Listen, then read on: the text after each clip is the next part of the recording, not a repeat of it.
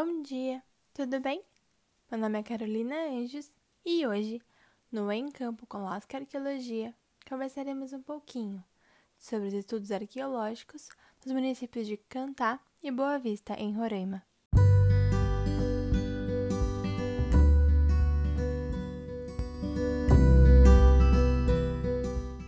Segundo o artigo 216 da Constituição Federal, constitui patrimônio cultural brasileiro os bens de natureza material e imaterial, tomados individualmente ou em conjunto, portadores de referência à identidade, à ação, para a maioria dos diferentes grupos formadores da sociedade brasileira, nos quais se incluem os conjuntos urbanos e sítios de valor histórico, paisagístico, artístico, arqueológico, paleontológico, ecológico e científico. Assim, por exigência do IFAM, Instituto do Patrimônio Histórico e Artístico Nacional, é sempre necessário, antes de qualquer empreendimento modificador do meio ambiente, caracterizar e avaliar o grau de preservação do patrimônio arqueológico na área deste empreendimento, identificando, delimitando, quantificando e caracterizando os sítios existentes, assim como avaliando os impactos diretos e indiretos do empreendimento e, consequentemente, recomendando ações necessárias à proteção e mitigação dos impactos a esse patrimônio, considerando que tudo que se encontra abaixo da superfície da Terra é pertencente à União, ou seja, a todos nós.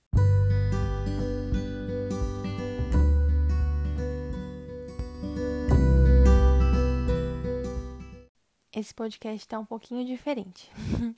Hoje estamos aqui com a Clara, aquela que realizou os estudos nesses municípios, e com os senhores John e Fernando, os auxiliares de campo nos projetos, que vão falar sobre as experiências deles durante as pesquisas.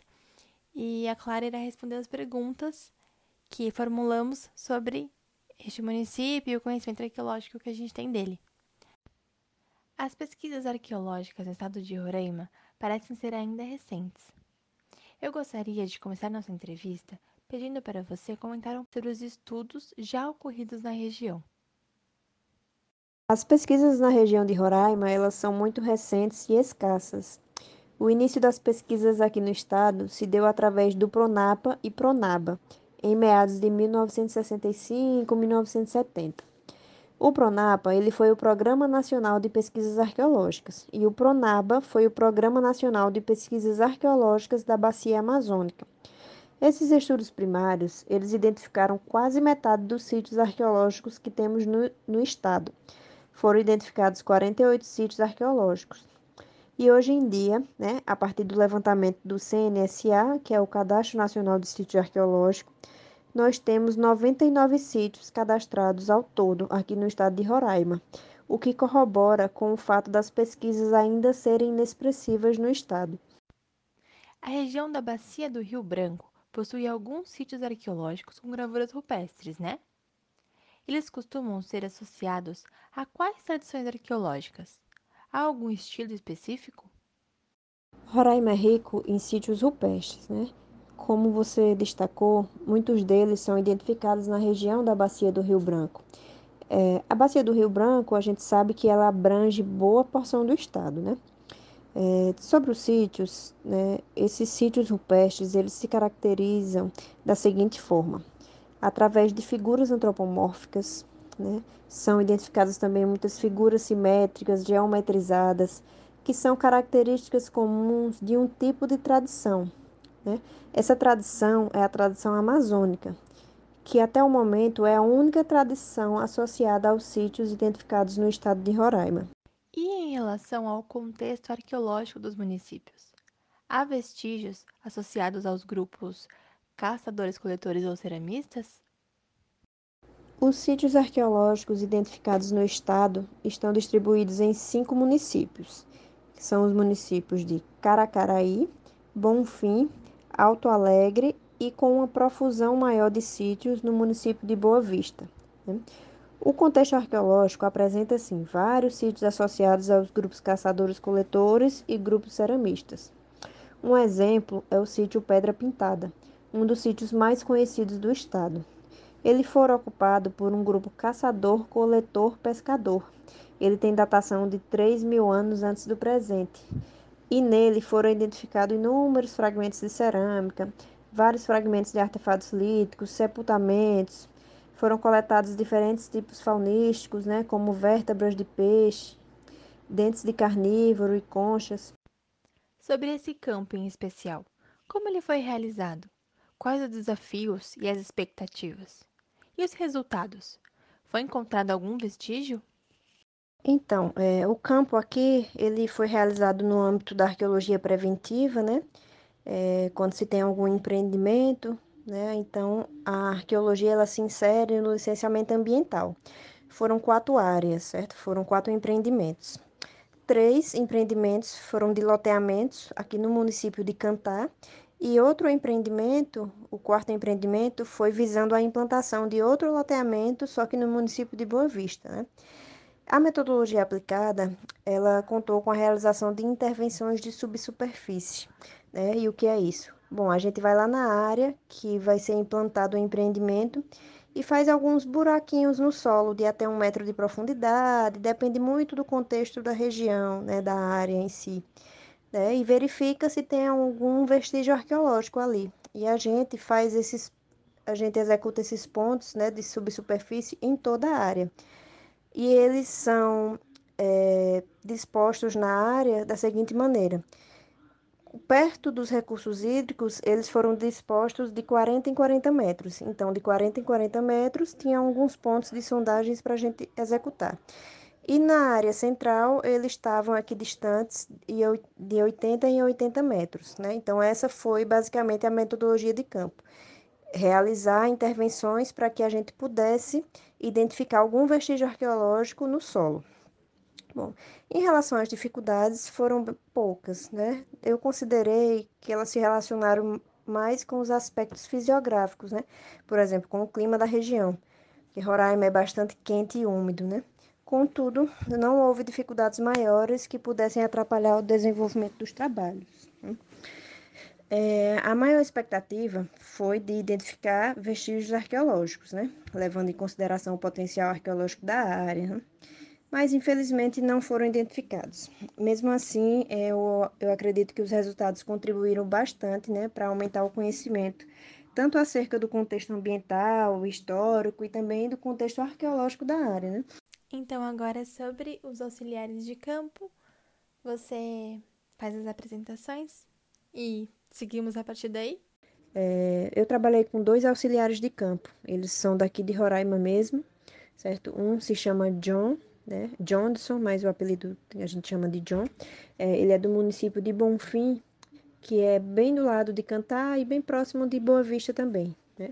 O, o John, ele está aprendendo a, a, a, falar o Apixana, né? Que é uma das línguas daqui, que tem o Apixana e também, né? Então, é, quando a gente visitou algumas, algumas aldeias, conversou com o Tuxaua, com, com outras pessoas, né? O John ajudou muito, né? Porque ele se apresentava, né? O outro auxiliar foi o Fernando, né?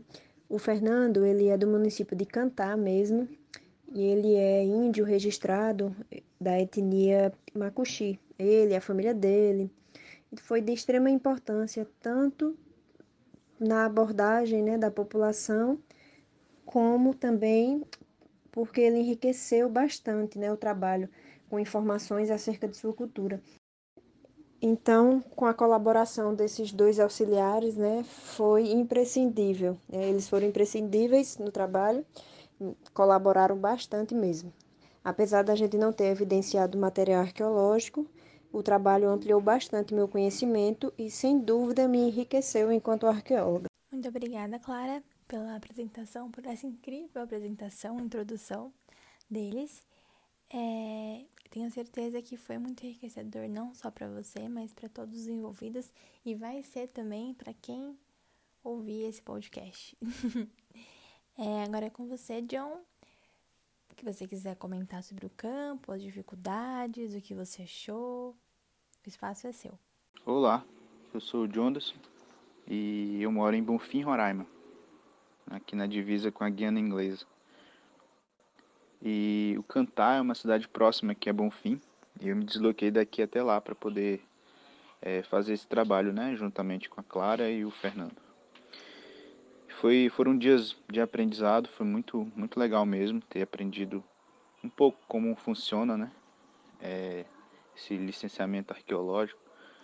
Foi, foi muito legal porque a arqueóloga ela dava instruções para gente, né, de como ia funcionar o trabalho, para que servia cada EPI e tal.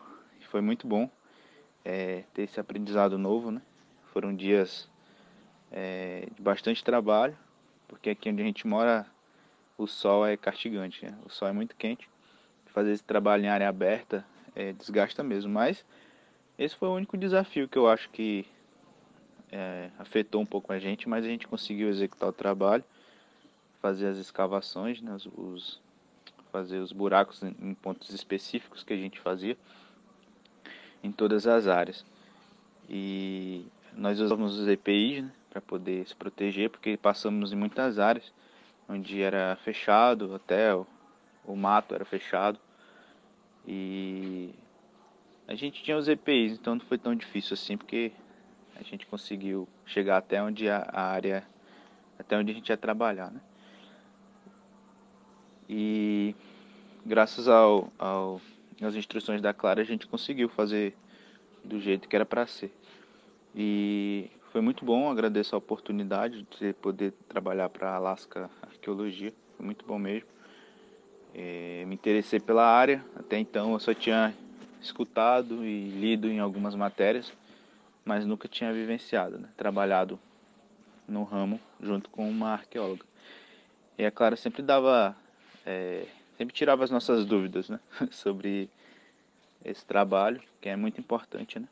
Infelizmente a gente não encontrou nada é, histórico, né? Alguma, algum sítio arqueológico, mas a gente conseguiu fazer o trabalho, né?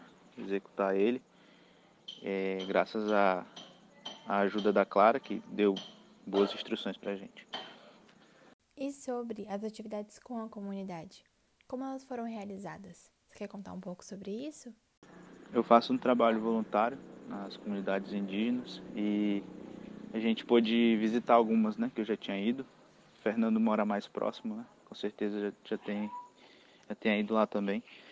E a gente pôde levar a Clara nesses lugares, né? Conseguir autorização para poder passar o nosso trabalho que a gente estava fazendo para as comunidades e nas escolas. É, embora a gente está na pandemia, mas não tinha os alunos, né? Mas a gente pôde colocar no quadro de anúncios deles lá e passar a informação para todos eles para que eles possam ver, né? E foi muito bom poder é, divulgar, né? Esse, esse trabalho para eles. Que legal, John. Tenho certeza que a sua participação foi muito importante para o trabalho. E eu espero que você continue pesquisando um pouco mais sobre esse assunto, porque é bem interessante mesmo. Agora é com você, Fernando. Como que foi para você todo esse trabalho? O que você gostaria de comentar sobre? Olá, me chamo Fernando e eu fui um dos auxiliares no trabalho de arqueologia aqui em Roraima. E eu moro aqui em Roraima praticamente desde quando eu nasci. E meu contato com a arqueologia até então era bastante pouca. O meu conhecimento em arqueologia era praticamente limitado em estudo de solos. Eu sabia que os arqueólogos fazem esses estudos, só que o que eu não sabia era que os arqueólogos tinham outros papéis envolvendo é, dentro da área da arqueologia. E quando eu fui chamado para ser auxiliar juntamente com um amigo meu na área da arqueologia, eu pensava que era somente cavar buracos, tampar buracos e assim concluir o serviço. Pensava que era somente isso. Só que com os tempos vão passando, né, a gente vai conversando, vai, vamos nos conhecendo e a gente vai perguntando, né, tirando nossas dúvidas. E a Clara, a arqueóloga, né, ela foi respondendo as perguntas, foi explicando, foi falando sobre o que realmente a arqueologia ela é, né, quais são os seus objetivos, assim por diante. E isso deixou uma certa curiosidade e também deixou uma, um certo ensino, né, em questão de conhecimento sobre o que é arqueologia. E claro, não posso deixar de, deixar de lado as situações que nós tivemos que passar. Até mesmo algumas situações engraçadas e também muito desafiadoras. Né? Vai, é, tivemos que entrar em matas fechadas, com medo de encontrar animais, né? como por exemplo abelhas que nós tivemos né? a, a, a uma penespoca péssima né? com relação às abelhas. E também nós tivemos medo em atravessar riachos, riachos e encontrar cobras ou onças. Então, situações assim que nos deixaram com medo. E sem falar também do calor extremo, que às vezes o trabalho, ela, o trabalho era muito contato com o sol. Então, o sol deixava praticamente todos exaustos no final do dia. Então, seja, situações assim que deixaram uma mistura de sentimento de medo, alegria e também de satisfação ao concluir o trabalho. E um ponto interessante que eu achei da arqueologia é que é em relação à cultura, né? É, a, é, a arqueologia também estuda as culturas das, das cidades, da aldeia, da comunidade ali envolvida. E como nós vivemos num país cheio de culturas, né? Então aqui em Roraima não deixa, não fica para trás em relação a isso. É, então nós temos a cultura de nortistas e ao mesmo tempo também nós temos culturas indígenas. E entre essas culturas indígenas temos etnias indígenas aqui que são duas. Primeiramente o Apixana e a segunda a Makuxi. O Makuxi é a minha tribo indígena na qual eu pertenço. Tanto eu tenho um documento e de fato sou índio. E, e podemos ver que quando nós fomos visitar locais assim, nós podemos ver que a arqueologia ela é muito importante para essas áreas, porque sem falar da preservação, mas também ela dá bastante valor a essas culturas, porque nós sabemos que a cultura é uma coisa muito importante para a vida de uma pessoa e também para uma comunidade em geral.